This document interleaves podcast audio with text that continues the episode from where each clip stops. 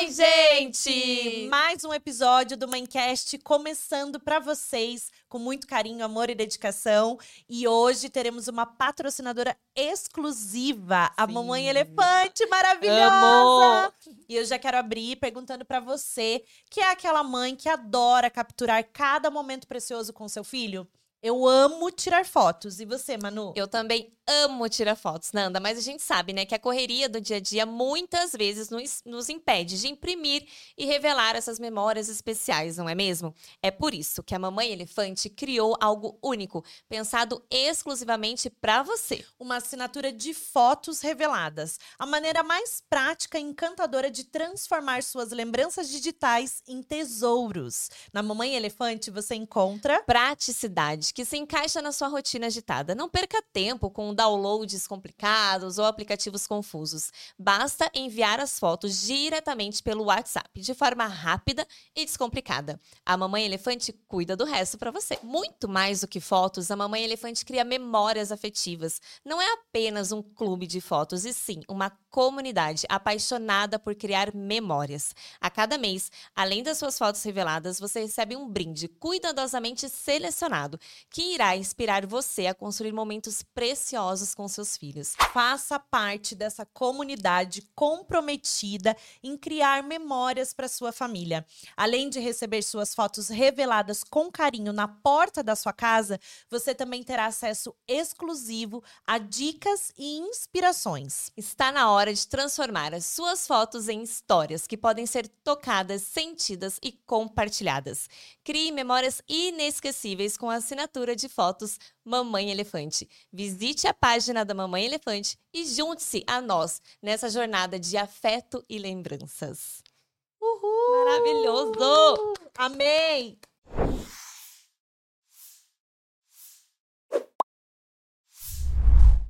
No episódio de hoje, vamos conversar com ela, que é atriz, criadora de conteúdo, palestrante e empreendedora. Gaúcha, mãe da Maelle e da Mavi, autora do livro Mudança de Rota. E como atriz, deu vida à personagem que marcaria sua vida, Gabriela, na novela infantil Chiquititas. A cada dia atrai mais e mais famílias, abordando temas como os desafios do casamento, a paternidade ativa e tópicos que refletem o dia a dia das mulheres, como maternidade, saúde mental, relacionamentos e autocuidado. Seja bem-vinda, Nayumi Goldoni! Obrigada, Nay! Pode chamar de Nay, né? A gente já tá íntima, já. Já. né? Então, Amiga. aqui a gente já até dançou tiquititas aqui, vocês não estão entendendo, tudo, gente. Meu Deus. Ai, que máximo. Muito feliz de estar aqui. Adorei, adorei, Obrigada. adorei. Direto de São Paulo, vindo gravar em Curitiba nesse frio. Já tomou vento, chuva, granizo, tudo. Gente, a pessoa chega no meio do, do ciclone, né? Os perrengues que ninguém mostra, né? Né? Então, Exatamente. E a gente vai falar muita coisa hoje, né, Ná? Então, a gente já te segue, eu e a Manu. A gente tá muito feliz de estar com você aqui hoje pra gente falar sobre maternidade, que é um tema muito importante. A gente falar de maternidade, paternidade, parentalidade, trazer informação, gerar essa conexão com as pessoas e trazer muitas coisas boas, né? Muitos temas que a gente pode abordar falando de uma mãe como você. Então, a gente quer já abrir com a primeira pergunta já. É Isso, vamos começar então, Nai. É, primeiro, na verdade, a gente não tem como fugir de Chiquitita, gente. Não É, tem. não, não não, tem. gente, Não gente, sério. Não tem como. É Então, eu queria primeiro a gente começar a conversar sobre Chiquititas, como foi pra você, porque ainda tem uma influência muito grande, né? Da novela Tem. é muito assistida e tem muitas visualizações, então ainda inspira muitas crianças e adolescentes, né? Então fala um pouquinho pra gente como que foi esse papel e como que você se sente. Chiquititas foi um presente, a gente estava comentando aqui nos bastidores antes, que marcou a minha vida, a minha infância, a minha adolescência. A nossa, né? Total, meu sonho era ser uma chiquitita. Eu também, eu era ruiva ainda. Ah, eu queria ser a ruiva, lógico, né? Eu queria ser a modelo.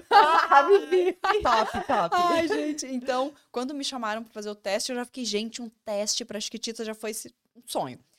Passar, sabe quando demora a cair a ficha? Eu falei, não, não. Ah, mas talvez nem faça tanto sucesso dessa vez. Vai ser diferente, pode ser menor. Sabe, você não quer ficar com uma expectativa muito Sim. alta? E foi uma grande mudança na minha vida, profissional, pessoal, de realização, assim. E durante a época da novela, nós gravamos faz 10 anos, em 2000, começamos em 2013, terminamos em 2015. E o pessoal foi assistindo, foi acompanhando, mas durante a pandemia, quando na Netflix começou a rodar muito e aí desde então não saiu do top 10 de Netflix. Então assim, é uma coisa que parece que quando você acha, não, agora vai, né, vai ficar vai pro passado um pouquinho, vem mais vem um uma boom. geração, vem mais uma galera assistindo e marca essa nova geração, então é muito especial. E eu fiz uma mãe, foi a minha primeira experiência sim, como mãe, né? sim. né? Foi muito bacana, foi muito especial. É, eu vim ter filho deixa eu ver, foi em 2017, então alguns anos depois, acho que eu já faria uma Gabi diferente, mas ainda assim tem muito da Nayumi naquela Gabi, né? Sim, tudo muda, né, Nay? E até aproveitando esse gancho, eu queria que você falasse sobre a sua maternidade. Logo após a novela, você engravidou, né? Teve as meninas. Queria que você falasse o que, que transformou na sua vida, o que, que a maternidade te trouxe, principalmente com relação ao seu livro também, né? Mudança Sim. de rota. Fala do seu livro também pra gente. Gente, mudança de rota foi justamente para trazer essa questão do quanto a nossa, a minha vida profissional mudou muito depois que eu me tornei mãe. Não sei de vocês, a vida, mas é porque a gente se transforma. Toda hora muda, né? É alguma coisa. É impressionante. A gente se transforma muito é, depois que a gente vira mãe. Eu, eu achava que eu era uma pessoa antes de ser mãe. Quando eu me tornei é, a mãe da Maeli, eu vi assim sombras, eu vi desafios, eu vi dificuldades, eu vi assim, porque eu, eu falava, gente, eu sou muito calma. Imagina, eu vou ser uma mãezinha. Assim, e eu descobri que eu sou uma mãe estressadíssima, que é difícil, que eu, lido assim diariamente para conseguir é, entender a minha criança ferida, para eu conseguir eu ter um autocontrole, porque eu não posso ensinar isso se eu não tenho um, o mínimo. Então, assim, é um trabalho diário, diário. Na verdade, a maternidade já vem, assim, quebrando paradigmas e as nossas expectativas, né? Nossa, demais. A gente, ah, eu falava coisas pro meu marido, imagina isso. Ah, mudou é. tudo, foi tudo diferente. E eu senti uma necessidade de uma mudança profissional. Antes eu falava, gente, eu falava grávida, imagina, com três meses eu quero estar tá fazendo uma outra novela. Não tem, eu consigo me ajustar tranquilo. Aí foi uma luta minha amamentação. É, e eu falei, como é que eu vou deixar esse bebê em casa para ir trabalhar sem ter hora para voltar, sem saber como vai ser?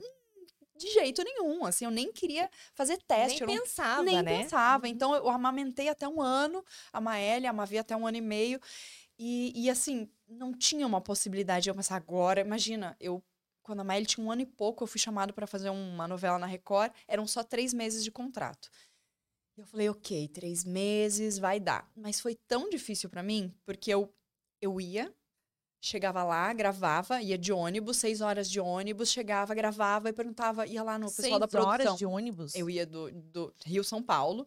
Nossa. Seis horas, Todo seis dia? horas e meia quando tinha gravação. Meu e aí Deus. chegava e perguntava, e aí, gente, tem gravação amanhã? E depois de amanhã, vocês já têm o roteiro?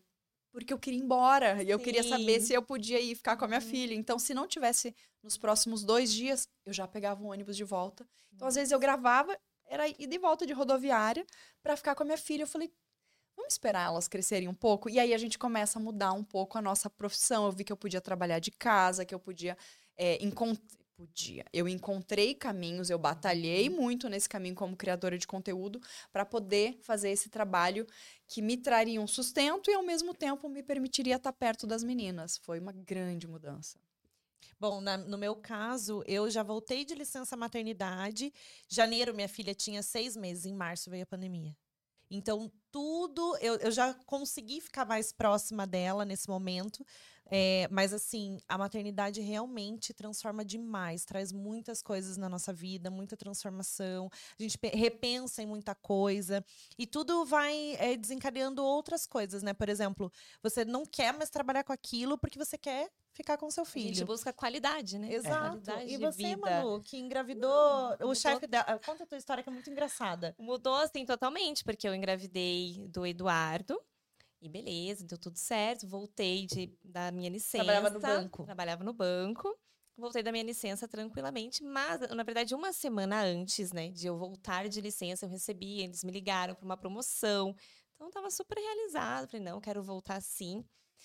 E Naquela semana eu descobri que eu estava grávida. De novo. O Eduardo tinha cinco meses. O Nossa. mais engraçado é o chefe falando assim: Não, Manu, você tá. Você tá, você tá Você bem? tava grávida. Tava grávida, Eu né? falei assim, não, eu, Não, eu, eu estou, estou grávida de novo. Tipo assim, ela acabou de voltar. Eu de voltei licença. de licença maternidade grávida, né? E aí sim me deparei com muitos preconceitos, né? Porque infelizmente o mercado de trabalho ainda não é totalmente preparado, pensado para essas mães que voltam de licença, né? Então a gente se depara com um monte de preconceito. Sim. medo de De falar que você tá grávida Ah, logo que voltou. Eu exatamente. conheço mulheres que falaram, cara, meu sonho era ter mais um filho, mas como que eu vou falar isso no meu emprego? Como que eu vou parar mais um período? Não tenho como. Abandonam o sono, o sonho de ter mais um Sim. filho por causa disso. É, e foi tão desafiador para mim que eu realmente pedi as contas grávida. Eu não aguentei bebês, esperar né, até uma depois. próxima licença, porque realmente era um trabalho longe da minha casa. Então tem tudo isso, né? É, não tem um olhar para, oh, essa mãe vai voltar, vamos colocar ela mais próximo da casa dela, né? Porque ainda tinha um bebê na minha casa. Sim. Então, enfim, aí, mas assim, a Realmente gente os entende filhos depois. não fazem parte do currículo, né, de uma mãe. Isso é para qualquer situação. Se a Aí gente vai ser promovida, se- tudo eles repensam. Ah, mas é mulher, né? Não dá. Ah, mas vamos contratar? Não, será? A grande maioria é homens. Então, isso também precisa ser colocado o tempo todo em pauta, né, para todos, para todo mundo que está ouvindo, porque a gente sabe o quanto é difícil, né, nesse mercado de Não trabalho. a deveria ser uma mãe. escolha, né? É, É. uma escolha. Então, eu tive que, Que abrir mão mundo, da né? carreira. Sem as mães, como que a gente ia É, essa galera toda aí? exatamente. Vocês Então- não iam estar no mundo, gente. É. Simples assim. Enfim, né? E hoje estou aqui falando de Foi tão bom que ela já fez a terceira daí, entendeu? Já Pronto, arrancou. mudou mesmo É, a rota. já e vamos lá. vamos fazer filho e pronto. Exatamente. Ô, Nai, você falou muito de sombras, né? Das suas, é, da sua criança mesmo, da sua criação, como você foi criado. Eu queria que você falasse um pouco, resgatando isso, né? O que, que você trouxe para tua vida de maternidade, o teu maternar, que você né, viveu e falou, olhou para trás e falou: não, isso eu não vou fazer, não vou repetir. Assim, claro, é muito dolorido a gente falar isso pra gente e pras mães também. A gente honra os nossos É pais, isso, né? Só exatamente. que é um aprendizado, né? É. Porque tudo vai mudando. Eu penso sempre nessa questão que nunca é, é, uma crítica à minha mãe, ao meu pai, porque essa questão de honrar eles é muito forte. Minha mãe é uma mãe, assim, maravilhosa, muito amorosa, mas ela usava as ferramentas que ela tinha, a criação que ela teve, como tudo mudou, né? Nesses últimos Tudo. anos, nas últimas décadas, os estudos, tudo que a gente tem é, sobre uma criação mais consciente, mais amorosa, mais respeitosa. É, mas era uma época em que a gente apanhava muito e eu me achava uma pessoa com muita sorte, porque meus vizinhos, eles apanhavam, eles tinham que escolher qual era o, a varinha, a sei lá como é que chama, da árvore, eles tinham que cortar um pedaço lá da árvore para o que, que eles iam apanhar, apanhavam de cinta. Para mim isso era uma violência. Eu apanhava com a mão ou com chinelo, então tava suave, Ah, para mim bem. tava maravilhoso. Não tava maravilhoso, é claro que não. Isso é uma forma de falar. Foi muito difícil. Eu lembro da raiva que eu sentia. Eu lembro que as- minha mãe falava depois, ela chorava depois que batia na gente. E eu ficava com raiva, porque eu falava, não me ama, isso é mentira. Então, hoje eu sei que ela me amava. Hoje, eu sempre soube que ela me amava, mas naqueles momentos a raiva vinha muito forte. Então, eu apenas tinha medo, não é que eu estava aprendendo. Hoje eu tenho essa consciência. Mas a gente tem gatilhos. Então, é, eu sou uma pessoa, era uma pessoa muito calma no dia a dia, na mas eu tenho gatilhos que me levam para um lugar de irritação muito rápido. E a minha filha mais velha, ela, ela é uma pessoa com um temperamento que ela afronta. Não é sobre ela, mais uma vez, é sobre mim. É. É sobre a minha dificuldade de lidar com pessoas no mundo que afrontam. Eu sempre fugi disso. Eu Porque sempre. essa é a individualidade dela. Exato. Né? Pessoas assim, eu nem nunca fui nem muito próxima, porque pessoas que me causam uma afronta, eu tenho a opção de escolher com quem eu vou conviver. Mas ela é minha filha. Ela veio no mundo para me ensinar. Então eu sou obrigada a aprender a lidar com aquilo e me desenvolver com isso. E esse, eu acho que a Maélia é a minha maior professora do mundo, assim, ela, a missão dela é me ensinar, porque todos os dias eu aprendo a ser mais forte, a me impor através do carinho e não da raiva, a ter um autocontrole maior, mas é difícil. Quem vê fala, ai, você é uma mãe tão paciente, tão calma. Eu falo, gente, é uma Sim, luta. De uma mãe Muito. calma, você, você se viu num papel de uma mãe autoritária, Exato. né? E existe isso, porque o que, que acontece? Quando os filhos mexem com, esse, com essas nossas caixinhas interiores, essas nossas crenças, a gente desperta coisas que a gente não quer, né? E aí vem, e aí vem o autoconhecimento. A gente tem que o tempo todo estar relembrando. Você falou de um ponto muito importante, que a criança quando ela apanha, né? Eu e a Manu, a gente trabalhando com famílias como especialista de desenvolvimento infantil, a gente entende que quando uma criança ela é, recebe qualquer tipo de agressão física ou emocional, a gente fala dos quatro R's, né? Tem, ela tem rebeldia, o recuo, o ressentimento e o último esqueci, ai meu Deus. Uhum. Recuo, ressentimento, rebeldia e ai, esqueci, já já relembro o outro. Então, a criança, ela sempre vai ressentir, vai é, trans- é, transbordar essa, essa coisa que ela sente, né, de rebeldia dentro dela, por ela estar recebendo uma agressão, seja física ou psicológica. Então, ela vai o tempo todo ressentir aquilo. Ela nunca vai sair daquele lugar. Então, se isso não mudar, se todo esse quadro de autoritarismo, de apanhar, de tudo não mudar, essa criança, ela vai alimentando isso para a vida. E a gente leva e não sabe lidar com aquilo. Nós adultos, a gente não consegue lidar com uma pessoa que agride a gente. O que, que a gente quer fazer? A gente está o tempo todo se defendendo de alguma coisa que a gente nem sabe o que é. Porque a gente viveu essa agressividade. Então é muito difícil, muito difícil. Por isso veio a nova educação respeitosa, amorosa, né? Com paciência sem ser Sim. permissiva. E esse olhar, né, de. Porque a gente sempre viu uma hierarquia, É. né? É o pai, a mãe acima dos filhos. Então é muito difícil de mudar essa chavinha na gente. Né? A gente parar pra ouvir, né? É. De Dar entender. voz, É. né? Não que a gente vai deixar fazer o que. Não é sobre isso, né? Mas sim é um ser humano, né? E ele tem ali a sua individualidade, todo o seu potencial para trazer para o mundo. Então a gente precisa respeitar isso, né? Mas é muito desafiador. É. Porque assim, a gente até brinca, né? A gente que é especialista em desenvolvimento infantil, que estuda diariamente isso. E eu, eu- todo dia eu lido com os desafios dentro da minha casa. É. Tendo que me respirar, reconectar, para eu poder, sabe, voltar tudo aquilo na minha cabeça e. Bom, agora vamos lá, posso conversar com você tranquilamente. Mas são esses gatilhos que são muito fortes, estão enraizados dentro da gente, né? Nossa, o coração acelera uma coisa. E eu sinto que quanto mais é, a gente tem uma carga grande no nosso dia a dia, então quando eu tô muito focada em trabalho, quando eu preciso, quando eu tô atrasada, quando- são as minhas questões, porque quando eu estou com tempo, quando eu estou tranquila, eu tenho tempo para ouvir ela, eu consigo achar alternativas, eu consigo falar de um jeito divertido, eu, eu consigo encontrar outras ferramentas para lidar com aquelas questões. Quando eu não estou disponível, quando eu não estou aberta, dá ruim. Então, Sim. a gente tem que parar e se enxergar um pouco mais, mas nem sempre a gente consegue. Então, é isso. Eu acho que é o conhecimento. E essa coisa que vocês estavam falando também, é, da questão de, de- da violência, de bater. Eu acho tão absurdo que a gente vê um gatinho sendo maltratado. Nossa, Mexe com a gente. é, todos os direitos, É. ah, todo mundo vai em cima e cai em cima da pessoa. Aí as crianças apanham, sofrem, são é, quase torturadas. Não, não. Está educando. É. Você vê alguém batendo no idoso, meu Deus. Gente, são pes- pessoas, animais, todos merecem Uhum. esse respeito. Por que, que com criança a gente lida como se fosse. É o contrário, menor. né? Com criança a gente tem um olhar, muitas vezes a gente é julgado se a gente para, respira. A gente foi no shopping essa semana, Sim. eu e a Nanda levamos as crianças e eu lidei com uma crise ali de birra do Eduardo. E aí eu vi os olhares, porque eu estava plena, Sim. me ajoelhei, fiquei ali com ele. E ele, claro, sendo criança, né? E, e chorando, e no chão. E as pessoas olhando como assim, nossa, cadê a autoridade dessa mãe? Sim, a gente juntas, né? Eu me afastei dela e ela tava com o outro filho dela. Eu falei, Murilo, vem com a tia e fo- fomos indo, né?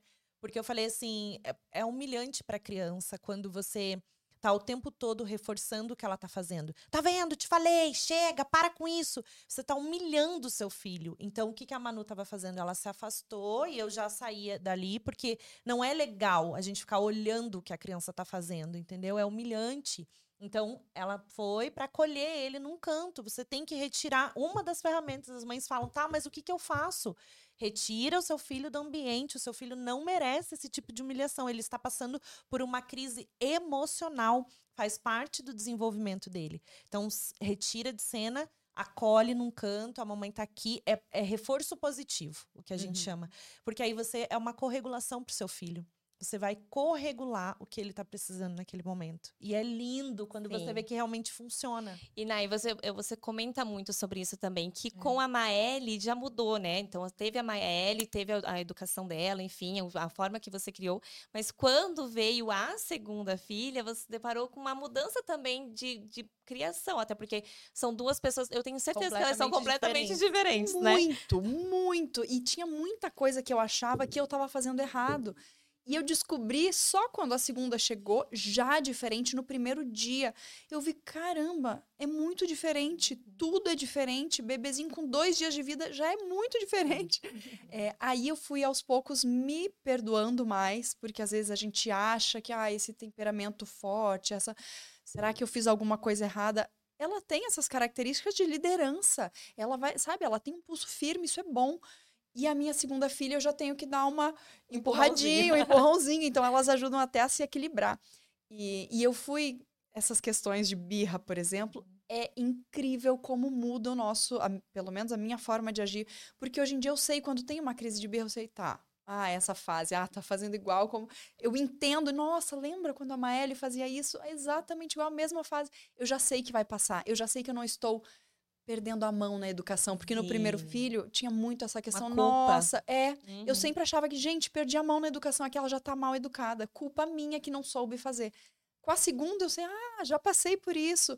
Dá, deixa acontecer duas, três vezes, conversa, dá ali um limite, vai passar. Não preciso brigar, porque tinha na minha casa antiga, no apartamento, tinha um, um rodapé que tava caindo, que tava estragado.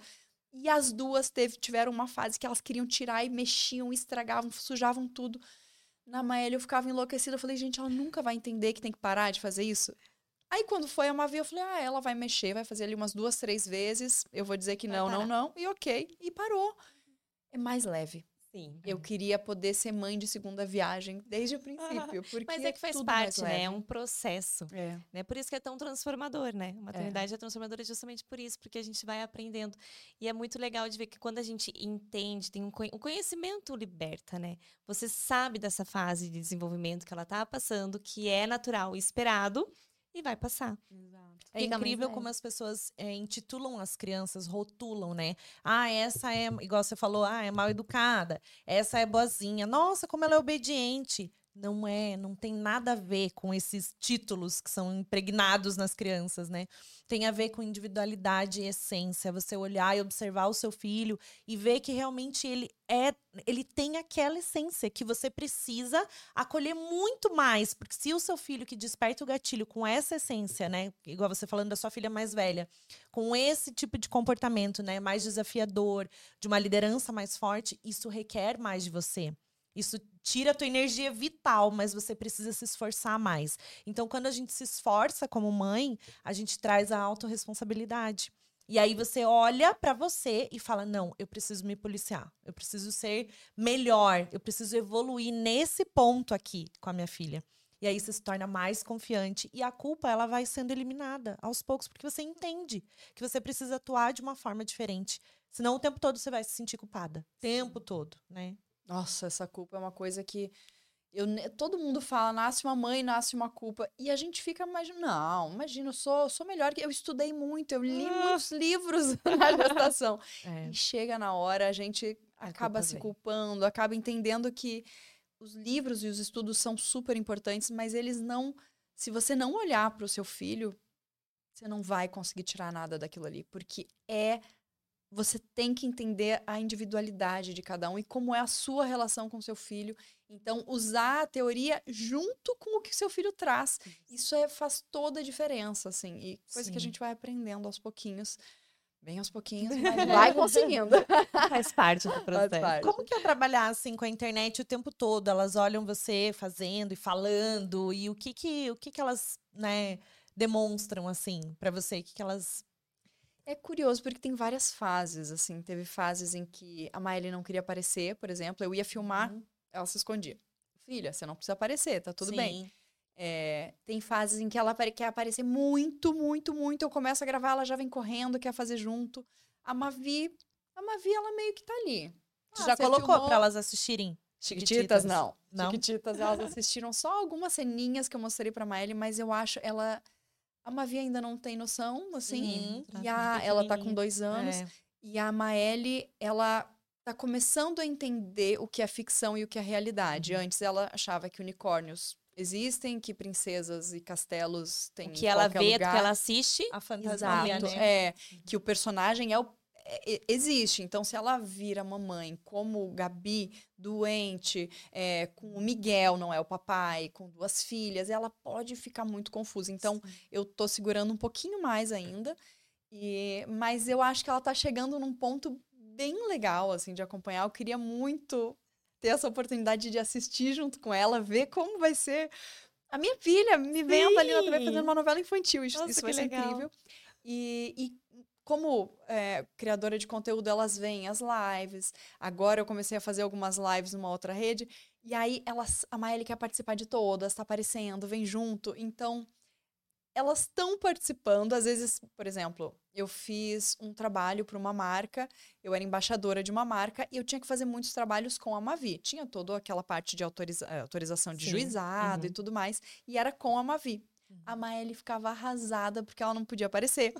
e aí a gente fazia fotos e vídeos com ela para ela ficar feliz com o, o produto e tudo, mas a gente só divulgava os com a Mavi. Mas assim, eu falei, filha, você quer fazer foto? Então vem você. Aí fazia várias com ela, ela ficava toda feliz. Saía. Então, elas vão entendendo, mas nem. Mavi não fala nessa questão ainda, mas a Maeli não diz que quer trabalhar exatamente com isso. Ela quer ser cantora. Ai, meu Deus. Artista, enquanto, igual é a artista. mãe. Ela tem uma coisa artística aí. Mas não quer ser atriz, não quer ser youtuber, mas diz ela que quer ser cantora. E desde pequenininha você já ensinava, já queria ser atriz, já fazia teatro, tudo? Já desde pequena, meu sonho era ser É. atriz. Eu lembro, assim, cinco, seis anos, eu, eu queria muito. Eu via novela, porque era o que chegava em Esteio, no Rio Grande do Sul, de onde eu sou. E eu falava, não, eu quero fazer novela, eu quero ser atriz. Mas eu entendia que tinha uma coisa artística que eu gostava, então eu queria ser cantora também. Aí eu fui, entrei num coral, depois fui para um grupo de teatro, e aí fui fazendo alguns cursos. Até que meu pai falou: Filha, não temos mais condições, vamos botar o pé no chão, vamos seguir uma vida normal. E aí parei. E aí só quando eu comecei a trabalhar e ter meu dinheiro que eu pude voltar a fazer meus cursos, e aí a carreira como atriz seguiu. É, mas Legal. sempre soube que era esse caminho, assim. E Nai, você fala muito também do André, né? Dessa paternidade ativa mesmo, dá pra ver que realmente ele é muito presente, né? E sempre foi assim, ou foi uma construção? Como que é essa relação ele como pai? Foi uma construção e uma construção muito especial e muito que veio natural, de uma forma natural. Porque quando eu engravidei, eu não estava trabalhando. Então, assim, a gente tinha uma loja que estava falindo.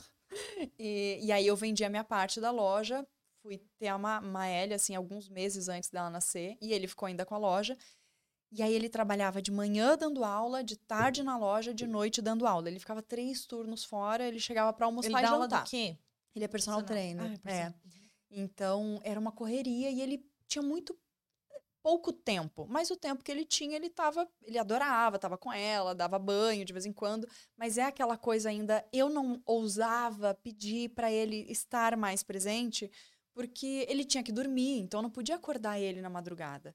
E a Maélia acordava oito, dez vezes por noite. Eu ia chorando pro quarto, eu falava assim, Ai, essa privação de sono, né? é a- foi a pior parte da minha maternidade, foi a privação de sono. E, e foi, e era essa fase, assim, muito difícil, que eu via ele dormindo, tranquilo, eu acordada a madrugada inteira, chorando. Eu falava, minha vida acabou, acabou, não sou mais interessante, nunca mais eu vou fazer outra coisa da minha vida. Não Eu- dá a eu não- sensação que tá todo mundo vivendo, não é?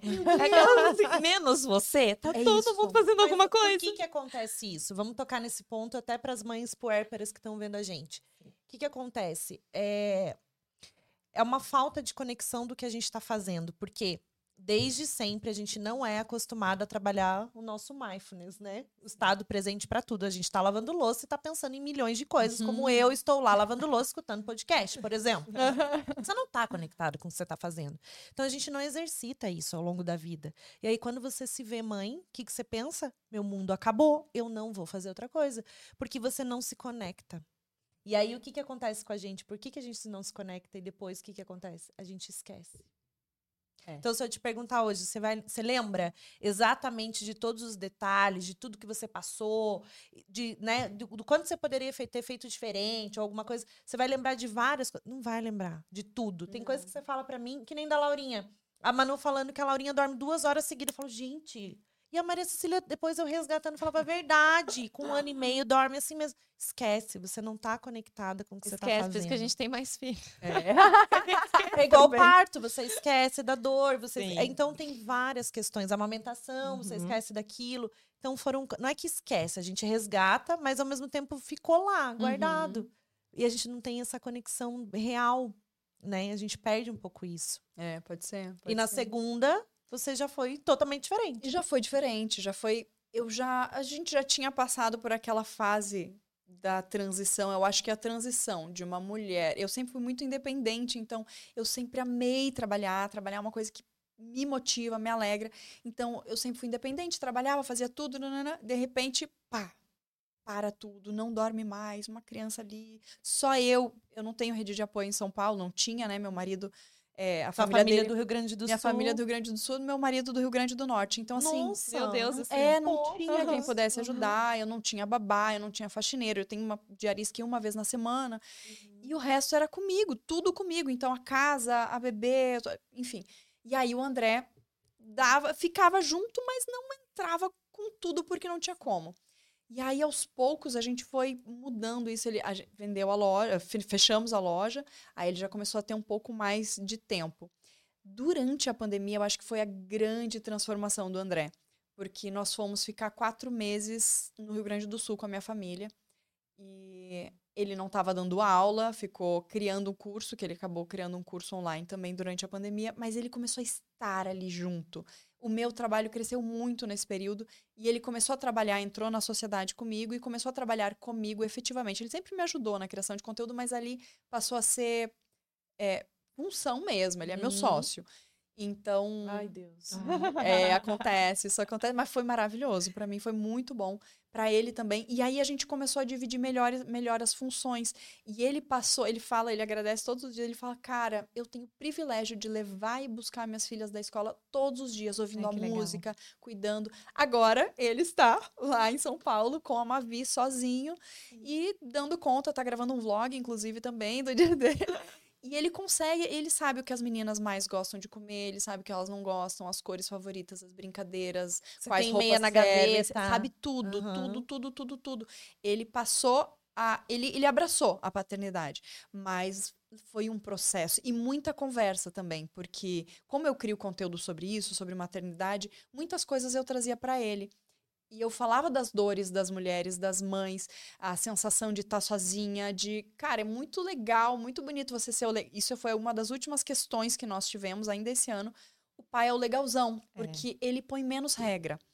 Eu sou aquela que fala que tem que vai lá, tem que escovar o dente, já fez a lição de casa, põe o prato na pia, estende a sua toalha depois do banho, hum. bota, escolhe a sua calcinha, você sabe qual calcinha. É que a maioria dos pais, eles ficam pouco tempo, então eles pegam justamente o tempo legal. É. De brincar, legal. de final de semana, de e passear. Eles, e eles sabem que a gente meio que vai cobrar. Então, assim, ah, vou ficar aqui brincando com elas. Vou esquecer que tem que tomar banho. A Nayumi vai lembrar na hora que, que tiver que tomar o é. um banho. E aí eu falei, eu preciso que você também faça isso. Eu preciso que você mande tomar banho, que você esteja uhum. junto, que você faça a lição de casa.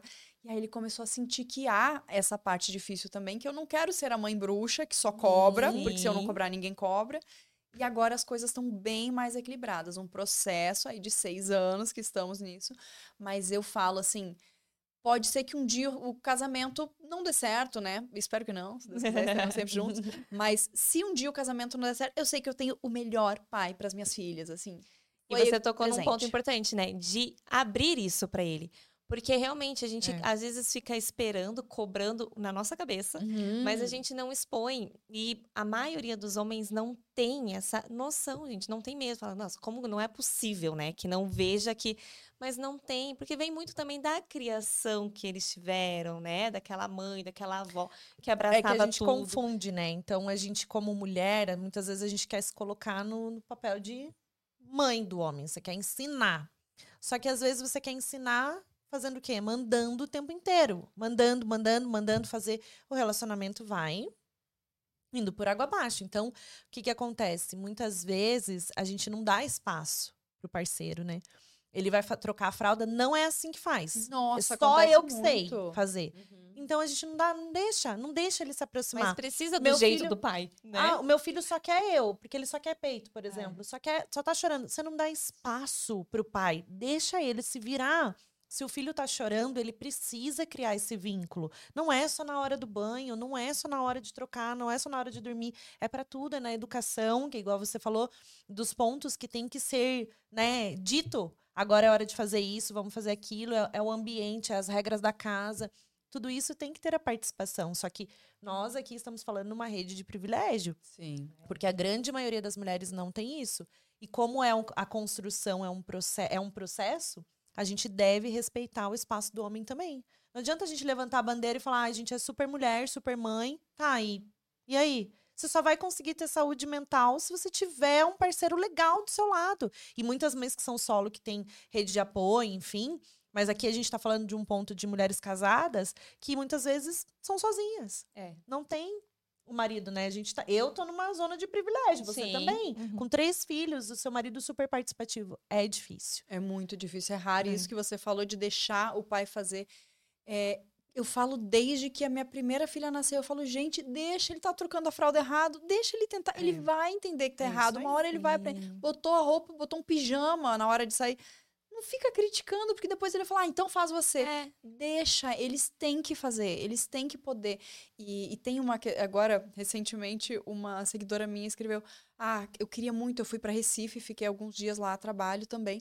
E, e elas falaram: "Ah, eu queria muito ter um momento com as minhas amigas ou sair ou fazer alguma coisa, mas meu marido, eu tenho um filho de cinco anos, meu marido, ele diz: "Cara, eu não consigo cuidar dele direito". E eu falei: "Isso eu, eu tenho repetido ultimamente porque eu falo, eu acho um absurdo tão grande, porque se chegar uma babá que nunca viu essa criança É. na vida, explicar onde é que tem a comida, onde é que tem a roupa, mais ou menos Vai dar tudo coisas, certo. vai dar tudo certo, porque ela tem vontade. É simplesmente ter vontade e seguir e fazer.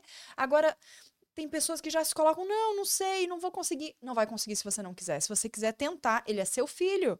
Você conhece seu Sim, filho. Deixa passar. Eu conversa. falo, gente, para todas as minhas amigas, deixa passar perrengue. Ele vai dar valor no que você faz, no que você É. passa o dia todo, depois que ele ficar um dia todo com as crianças, né? E isso a gente tem que deixar. Deixa passar. Ai, vai. Eu ficava imaginando também, meu Deus do céu, como que vai ser? Vai ficar o dia inteiro em casa com as crianças, a minha casa vai estar virada. Tá tudo bem, tá tudo certo. É o jeito dele do- de cuidar e tá criando também memórias de filho com o pai, né? Isso é muito importante. E até se você chegar em casa e vir que a casa tá realmente toda virada, gente, ele não ficou com as crianças, não, Tá não sobreviveram. Ele- aos poucos eles vão entendendo. É. Isso acontecia muito. De eu sair, quando ele chegava em casa, depois do trabalho, tava tudo arrumado, a criança bem cheirosa, tomou banho. Eu chegava, tava tudo completamente virado. E aí, aos poucos, eu fui explicando pra ele, ó, na hora de dormir, sabe uma coisa legal que eu faço? Eu faço elas juntarem os brinquedos. Eu falo, ó, agora a gente vai subir pra tomar banho. Antes de tomar banho, tem que juntar todos os brinquedinhos, vamos lá. E aí eu comecei a falar algumas coisinhas. Eu falei, ah, eu já faço elas recolherem o pratinho, botar na pia, elas juntarem os brinquedinhos. Vai fazendo isso antes de subir pro banho. Aí ele já foi começando a fazer. E quando vê, é fácil. Só que é um processinho deles também. A gente também Sim. pode respeitar e incentivar, porque é a criação. A gente está vivendo uma fase de mudança dos homens hoje em dia, graças a Deus. O, o meu sogro, é, já falecido, ele nunca fez uma refeição, ele nunca lavou uma louça. Ele falou: Nós temos um acordo. Eu como comida fresca, feita na hora, eu sento aqui, ela, eu, trabalho e ela vai me entregar. E tinha que servir, Tinha que servir na mesa. sempre, nunca aham. lavou uma louça. Meu marido vem daí. Imagina a transformação que não é ver ele fazendo tudo que ele faz hoje. Mas é É um processo. E o mais interessante é do homem ter a consciência de que ele também resgata a mulher, a parceira que dá do lado. Porque, gente, uma mulher que tem ali um pai ativo, né, que também faz a parte dele muito bem feita, essa mulher, ela consegue sair com as amigas. Ela consegue ficar mais feliz, realizada, consegue trabalhar, fazer outras coisas além de mãe. E aí você resgata esse reveza, né? autocuidado, né? Reveza a individualidade. Eu, eu quero sair hoje com as minhas amigas e você também pode sair com seus amigos. Porque cada um tem o seu espaço, mesmo estando casados. Né? A gente consegue dividir isso muito bem. Porque estão distribuídos papéis. Por isso que a gente fala do nosso grande pilar, né? O verdadeiro papel do pai e da mãe. A mãe é a afetividade. É instintivo? Não. Não é. Por quê? Porque mãe também é vínculo. Mãe também é construção de vínculo e conexão de amor que não nasce junto quando nasce a criança. A gente está carregando ali, mas a gente não sabe o que vai acontecer. Então, é construído. Então, essa mãe, ela tem é, essa maternidade, né? que é mãe, tem que cuidar, né? Tem que amamentar, tem que nutrir. Mas a gente já cria um vínculo ali, já na hora que nasce, porque tá ali dentro, a gente já amamenta, tem uma proximidade maior. Mas não vem junto no pacote o amor incondicional. Você Isso é pouco falado a ainda. amar, né? É, porque é como se fosse assim, como que eu vou dizer que eu não. Mas todo mundo. Aí você olha para aquele bebê e isso. agora? Eu não Nossa. durmo, eu não como, eu não vou no banheiro, eu não consigo fazer cocô direito, porque essa criança tá aqui. Não, não é assim, né? Nossa, pra mim foi um choque. Eu acho que um dos grandes choques que eu tive foi esse. Eu achei, eu tinha certeza que quando nascesse aquele primeiro momento eu ia falar, cara, é o amor da minha vida, eu morro por ela, como as pessoas escrevem nas legendas dos posts. E eu tive muito cuidado de não escrever isso, porque eu falei, não senti. Eu falei, cara, é maravilhoso, minha filha, que linda, é um bebê é meu, nossa, amei.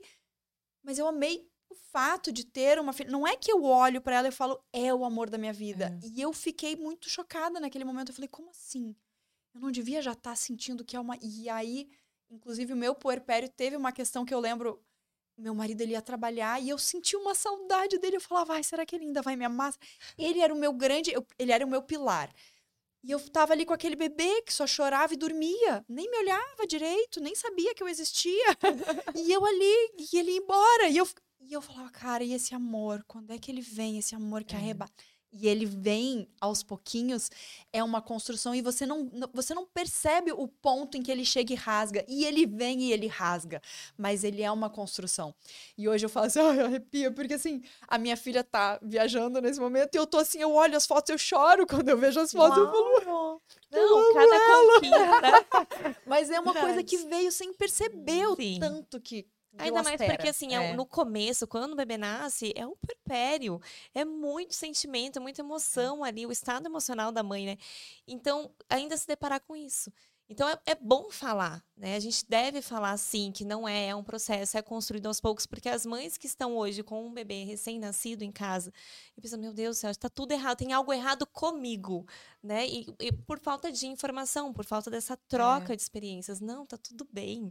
Então, E o recado é: vai passar, vai passar, mas vão vir as próximas fases. E o É. importante é a gente estar preparada e munida de informação, de qualidade, filtrado. Tem muita coisa na internet, muita coisa que a gente vê que, que eu, eu olho e falo assim: ai meu Deus, o que estão fazendo com essas crianças? Então.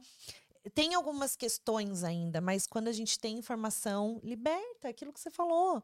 Não tem outra maneira a não ser a gente se entender, se encontrar nesse lugar, se reconectar, despertar o que há de melhor em você. Maternidade não é peso, gente. Maternidade é evolução, é oportunidade de evoluir. Eu sempre falo isso, sempre vou repetir, porque não tem outra saída a não ser você enxergar dessa forma. Porque se você enxergar que tudo é tristeza, tudo é sofrimento, tudo é ruim, esse filho chorando, você, você não consegue sair desse buraco, desse lugar, você não vai mais ser mulher. Cadê sua essência, né? Como que você vai sair com as suas amigas sem estar o tempo todo falando que, ah, eu sou mãe agora?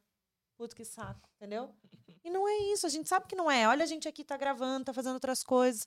Então não tem. É um. Isso, inclusive, eu fiz muita. Eu fiz questão de manter logo no começo. Eu lembro que eu não tinha pandemia, as coisas eram mais leves, enfim.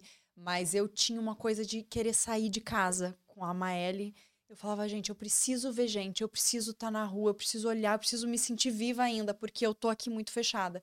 É, então eu tive momentos no puerpério, mas ainda assim eu considero que no geral foi leve, fora, fora a questão do sono.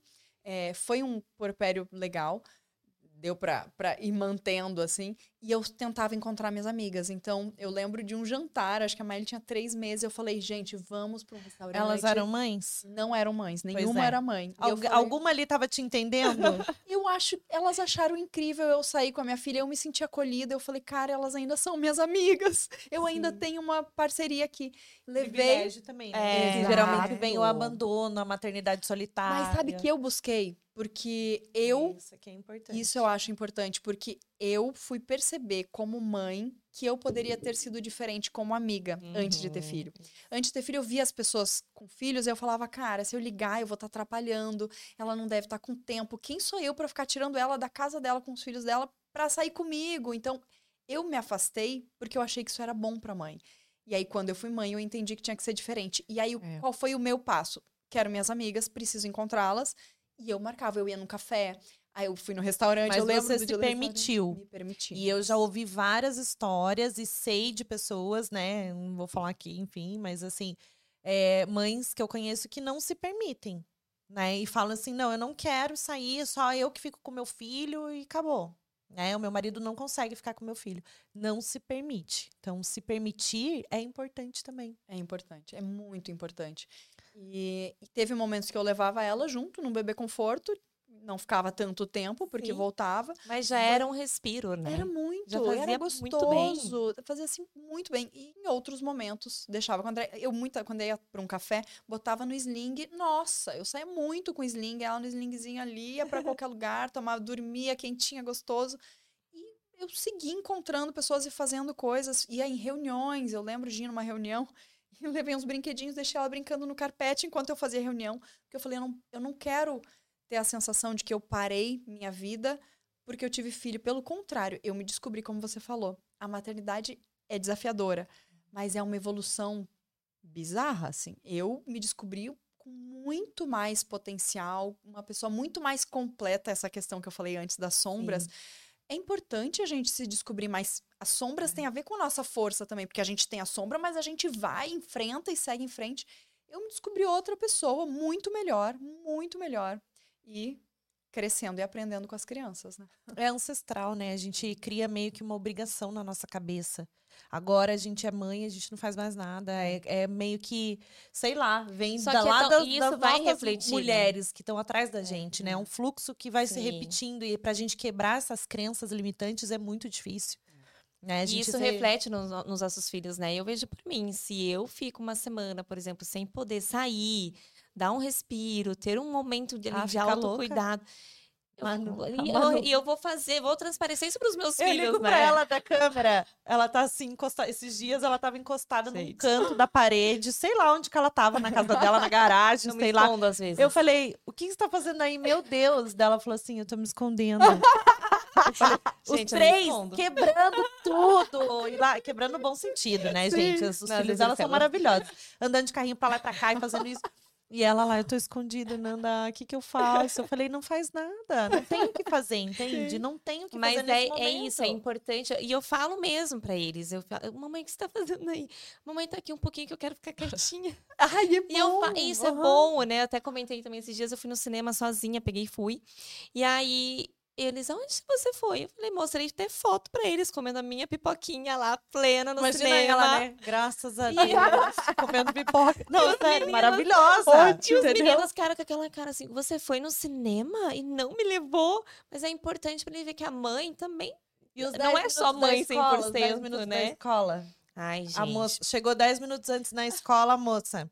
Pode, é, posso chamar? A história da Manu são muito legais, gente. Eu adoro é, três filhos. Eu cheguei, cheguei mais cedo na Você escola. Acha que né? é, é difícil? cheguei mais cedo na escola, daí ela olhou pra mim e falou assim: Ah, você quer que eu chame os três? Eu, não, espera um pouquinho. Eu parei. Gente, eu tinha tá, parado naquele momento. Eu cheguei na escola, foi o momento que eu parei. Hum.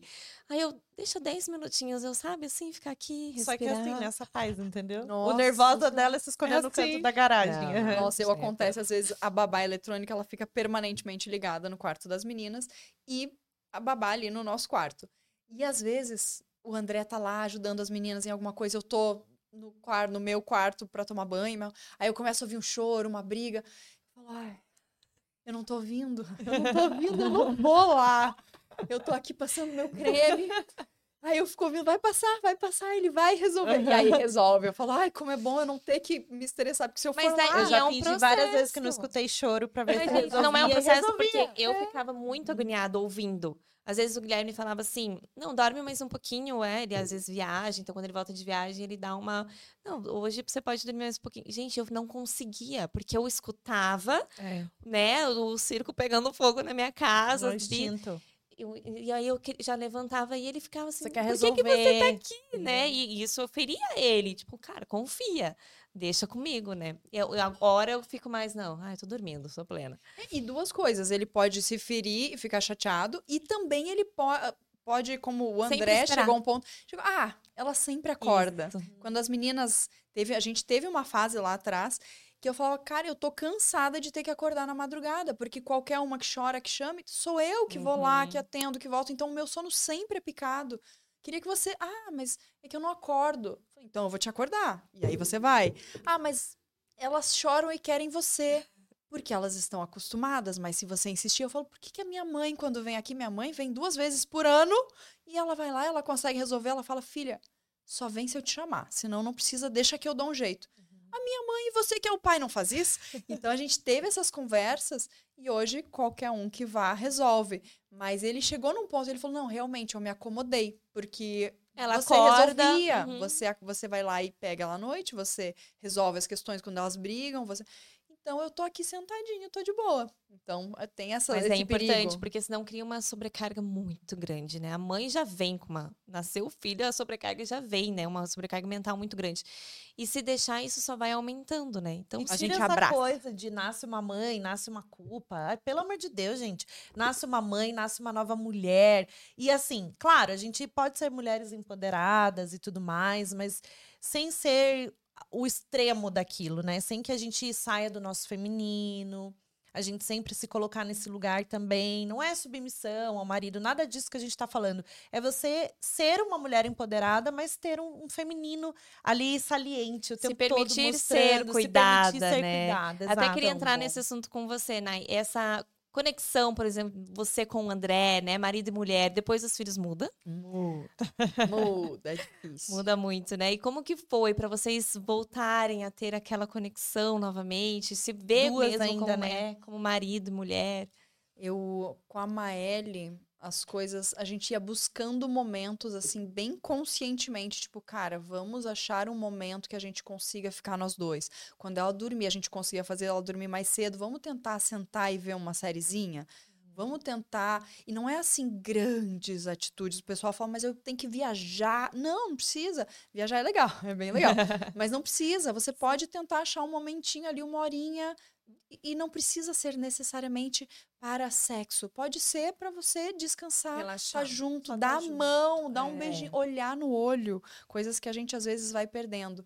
Então a gente tentava assim conscientemente, cara, a gente precisa ter um tempinho para nós. encontrar, vamos marcar Isso. nosso encontro. É, né? bem importante. E aí, com a questão da Mavi, a gente teve mais um agravante, que é o trabalho, que começamos a trabalhar juntos. E aí, estar juntos passou a ser uma coisa falar de trabalho. E isso dificultou muito, porque a gente tinha uma coisa de dormir junto, deitar na mesma hora, e aí a gente ia deitar, não tem WhatsApp chegando, não tem e-mail de trabalho chegando, a gente conseguia parar e conversar. As crianças passaram para a nossa cama. A gente foi vendo assim, temos vários desafios para a gente lidar. Como é que a gente faz para encontrar esse momento que vai estar apenas nós dois, com atenção um no outro? E aí a gente foi encontrando momentos ao longo do dia, por exemplo, o nosso almoço. O almoço é um momento que tá só eu e ele. Ah, Então não tem celular. Às vezes ele é bonitinho, assim, às vezes é duas e meia da tarde, eu não almocei, ele vai, aí ele faz, pega um copo, põe um chazinho, prepara o meu prato, pega um negócio bonitinho e fala, amor, o almoço tá pronto. Aí fala, "Ah", me cuidou. Pequenos É. detalhes. Nossa, eu falo assim, já muda totalmente. Eu me senti cuidada, essa coisa do feminino, realmente. E É. ele fala, eu- ele vê no meu olhar, ele fala, você viu? Lavei a louça, arrumei não sei o quê. Ele fala, ainda, ainda espero palmas, mas eu sei que você não precisa bater palmas pra isso. E ele foi assumindo as coisas. Quando eu vejo, ele já botou uma roupa pra lavar, ele já lavou uma louça, ele arrumou as coisas. Ele participa das funções junto comigo. E isso me traz a sensação de que eu não sou a única que vejo o que precisa ser feito, tira a carga de cima de mim, Uhum. eu admiro mais ele e eu me sinto menos irritada. É. Porque uma mãe sobrecarregada vira. Ah, por que, que os caras falam que a mãe A é chata? A louca, louca, nossa, aquela mulher tá surtada. sempre surtada, chata, tá sempre incomodando. Porque o cara não, tá ela assumindo suas vive, funções. ela vive a mãe, ela se torna a mãe do canto do quarto, a mãe que só chora, que só reclama, Porque daí, na verdade, ela tá sendo mãe dos filhos e do mãe. marido. Isso é horrível. É. Então, quando o cara divide de verdade essa carga mental de pequenas Uhum. coisas, porque não é só dar o banho nas crianças, isso é o mínimo. Sim. É fazer funções, é saber É o que, que tem que ser. pensar, É né? pensar. no que tem que, por exemplo, remédio, ai, na, na farmácia, o que, que tá faltando? Tem lenço? Tem fralda? Porque isso é pra mãe. É, É a gente sempre mãe. vai estar Essa atento. é a- essa sobrecarga mental que a gente fala, é- vai além das- do trocar uma fralda, de colocar, dar banho, né? Vai muito além. E é legal isso que você falou, Nai, que essa questão dele te cuidar também faz bem pra ele. É. Porque o homem traz isso, né? Esse É masculino. as polaridades, né, que a gente chama. Exatamente. É trazer sempre, deixar o espaço do homem, você se colocar no feminino, se permitir, né? Ah, então só você consegue carregar a mala pesada? Porque você é mulher forte, guerreira? Que mulher guerreira o quê? Tá indo guerrear com quem? tá indo pra batalha com quem? Entendeu? Você tem que ser a mulher empoderada, mas feminina. Dentro do seu feminino ali com a conexão real, a sua essência de mulher e se permitindo, né? Então, o tempo todo a gente tá ali guerreando. Quem, quem, quem mais que, né, o cabo de força, o cabo de guerra? Onde, quem que vai mais ser masculino dentro dessa casa? E aí você acaba tirando do homem. Você acaba feminilizando o homem, anulando ele, deixando ele num espaço que não é dele. Então, isso é muito importante. Olha quanta coisa legal a gente falou de se permitir, né, de se reencontrar, esse despertar, essa conexão do relacionamento. Quantas coisas você pode colocar na sua bagagem trazendo junto com a maternidade, sem se perder no meio do caminho, achando que tudo é ruim, tudo é chato. E você lá naquele canto, né? Ninguém mais do que você, né? A pessoa real que pode te tirar disso é você mesma. É, porque às vezes a gente fica esperando, né? Alguém. Ai, você cobra Coitada, até de ai, outras coitada pessoas. dessa mãe. E Ninguém me vê, desculpa que é mãe ninguém- de três, Eu sempre entendeu? falo que eu sou mãe de três. Ela então fala pra mãe de três. Falei, não é, não tem desculpa nenhuma. Manu, você não foi. Mãe de três. Mãe de três. Você quer uma Atrasou, coisa- mãe de três. Você quer uma coisa que liberta ela, o relacionamento, tudo, a- todas as questões e o que a gente né, preconiza em tudo que a gente vai falar em todos os atendimentos com as famílias. É a rotina, é o ritmo da casa. Você trazer uma rotina para os seus filhos, uma previsibilidade, dar uma segurança do que vai acontecer. Se todo dia seu filho dorme sete, oito, nove, no outro dia dez, você nunca vai conseguir se programar, se planejar. Isso traz um benefício tanto para a criança na parte de desenvolvimento mesmo, quanto para o relacionamento, para casa, para o ambiente familiar. Gente, uma criança que dorme cedo não é coitadinha. Ai, coitadinha, vai botar a criança para dormir. Existem hormônios na criança que ela precisa ali resgatar naquele horário que ela tá cambaleando de sono. E às vezes a gente deixa a criança dormir 10 horas da noite, 11 horas na tela. Porque a gente não quer se esforçar, né? Então tem várias coisas que dá para ajustar. 7 horas da noite, teu filho tá dormindo. Assim, a gente, eu só dou conta, né? Muitas vezes o Guilherme viaja, então eu só dou conta de ficar com os três sozinha acorda. por ter uma rotina, né? Sim. Porque não teria como. Eles ficam muito mais tranquilos, Sim, muito mais muito tranquilos. mais. E o casal se fortalece nisso também, porque aí você sabe o momento que você vai ter, como que você pode fazer para estar ali junto. A criança põe, eles estão dormindo, você É. tem o seu momento Exato. tranquilo, até porque o primeiro sono da criança é um sono, pelo menos lá em É. casa, é o sono mais profundo. É. Você dá uma namorada, você fica ali, você Sim. fica mais tranquilo também. Você também tem, se permite relaxar. E outra coisa que eu acho super importante pro casal, ah, é o diálogo. Isso que a gente falou em algumas pinceladas, em vários momentos. É não assumir que ele sabe, que ele. A gente tem que falar o que, que é necessário, porque cada pessoa tem uma necessidade Sim. e cada. É, relacionamento está num ponto. O momento em que meu marido trabalhava três turnos, eu tinha uma carga mais pesada, mas era uma divisão. Ele estava trazendo dinheiro para casa Sim. e eu estava. Ele estava era uma necessidade. era uma né? necessidade. E, e aí foi mudando e tal, mas sempre teve um diálogo. Eu preciso que você me ajude com isso. Ah, é final de semana, vamos fazer tal coisa. Como a gente pode organizar isso? E com as amigas, e com todo mundo da sua rede de apoio, você precisa comunicar suas necessidades. As amigas nem sempre sabem que você está louca para encontrar com elas. Tem muitas coisas que só conversando a sua vida já vai ganhar assim, ó, muitos passos acima. A É. comunicação é muito importante, a comunicação assertiva. Porque muitas vezes a gente fica só atacando o outro falando o que ele deveria fazer. Então, você não fez isso, você deveria ter feito, você não faz assim, você faz assado, e você não fala de você. Então, assim, ah, eu me sinto tão bem quando você faz isso por mim, ou eu me sinto tão bem quando a gente faz isso juntos.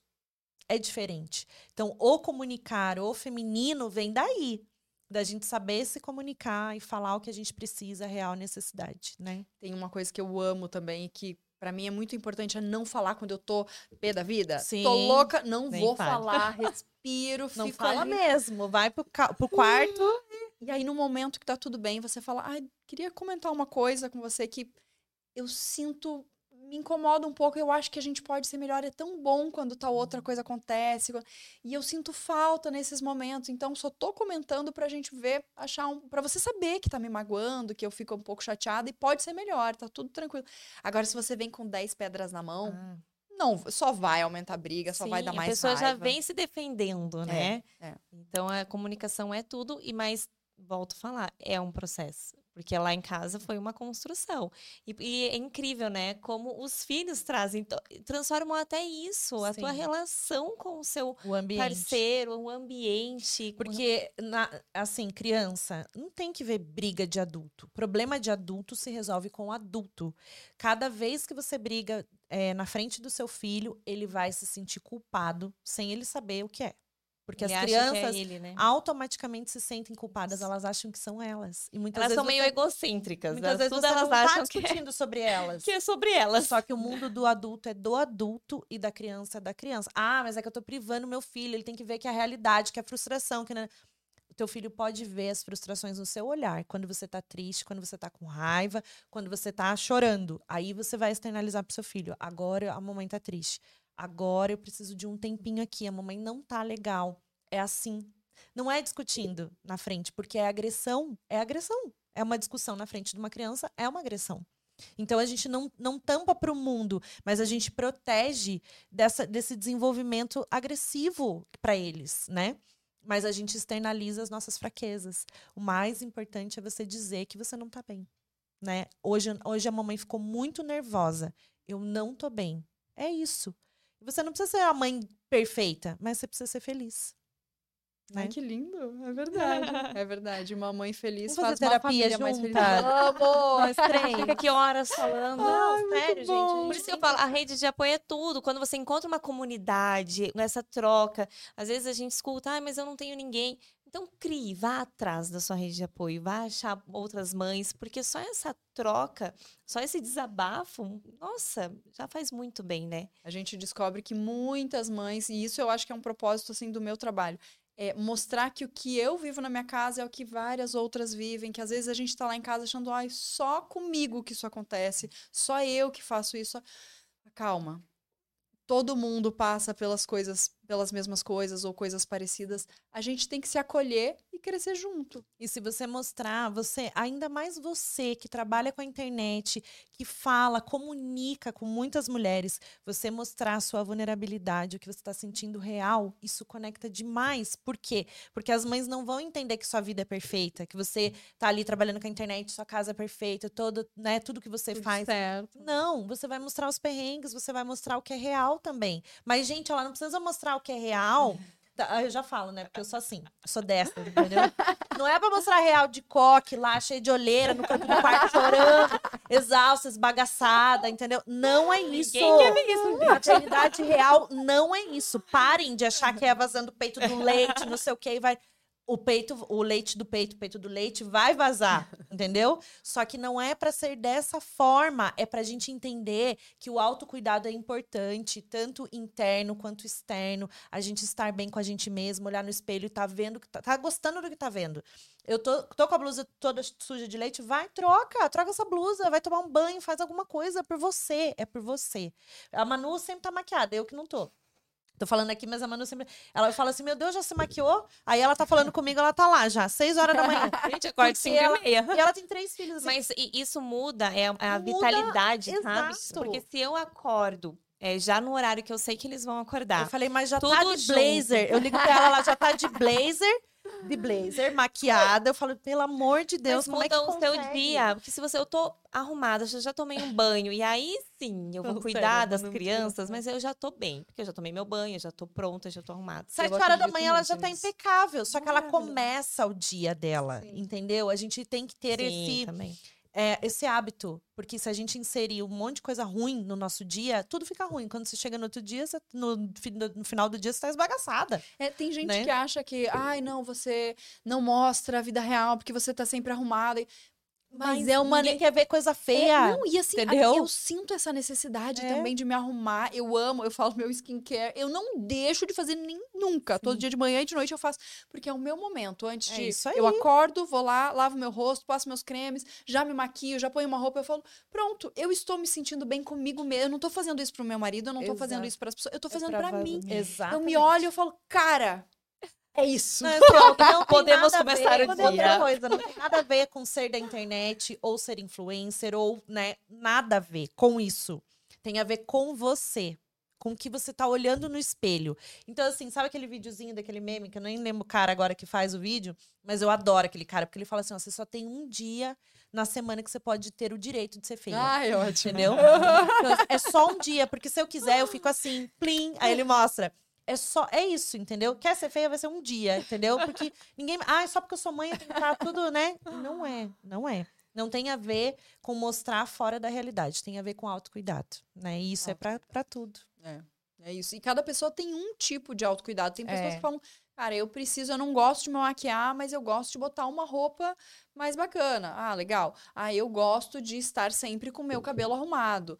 Ah, eu preciso ler um livro. Mas assim, você, o que que te faz bem? O que É. que você se sente cuidada? O que que faz você ver, eu estou pensando em mim mesma, eu estou tendo cuidado comigo. É. Então, a gente tem que encontrar isso. E eu acho que o espelho é importante. Eu acho que você olhar e você gostar do que você vê, e não é um formato, não é um tipo de cabelo, não é, um tipo. Gente, é Você, falar, eu sou eu, eu me Isso. aceito, eu gosto, eu vejo isso, eu sei que eu estou me cuidando. Seja como for, eu estou me cuidando, eu estou tomando água, tô- sabe? São pequenas coisas. Você pode inserir isso na sua rotina. Não se abandonar. Eu vejo muitas mulheres se abandonando. É, e isso tem, claro, terapia é importante, rede de apoio é importante. Existem mil situações diferentes. A gente tem uma, um- um- uma situação privilegiada.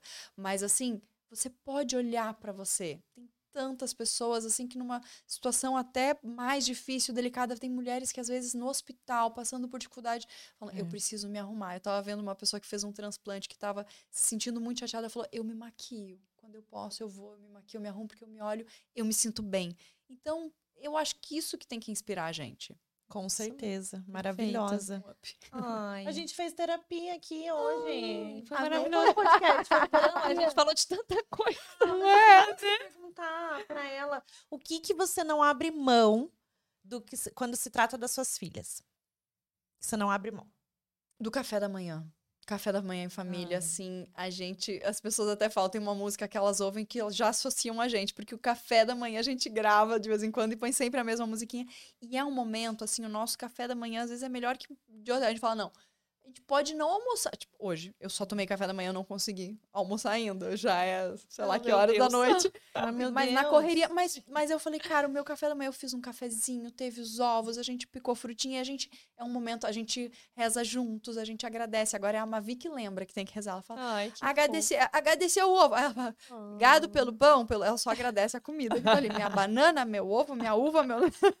Mas é bonitinho, é um momento especial que estamos todos juntos. Então eu sei que vai chegar um momento, uma adolescência, uma- que as coisas vão ficar diferentes, que a gente nem sempre vai conseguir sentar juntos na mesa, mas Mas isso já tá sendo. Ou não, isso que eu ia É. falar. tomara. tá Você já tá construindo, construindo. isso. E é uma, uma memória que vai ficar. É, e é bem né? sólido, assim, é uma coisa. É o nosso ritual.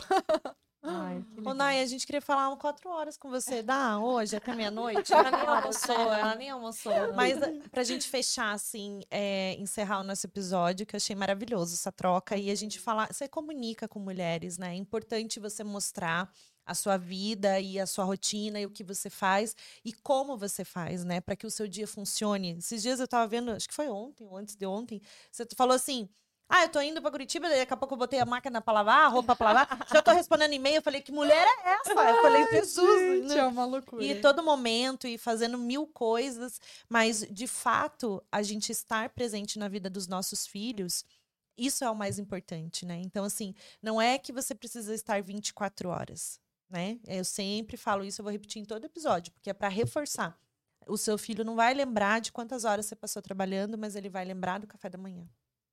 Ah, isso é o mais. Né? Eu acredito muito nisso, porque eu tô nos últimos anos, assim, numa carga grande de trabalho, que muitas vezes eu me sinto cansada, sobrecarregada, exausta, mas eu sei, elas sabem que o nosso momento de ler livro antes de dormir sempre acontece. A hora do banho é sempre junto, é, o café da manhã é sempre junto. Então, eu sei que o momento em que eu estou ali é de qualidade.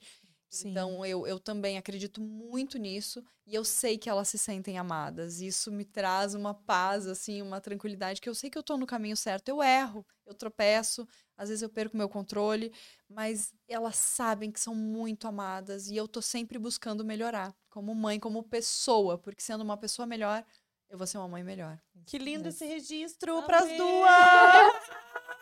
Elas verem quando crescerem, né? Ai. Entenderem o que a gente tá falando, ou quando É. forem mães, enfim, né? Que lindo. Amei. Pra gente fechar, maternidade é Uma montanha russa de emoções.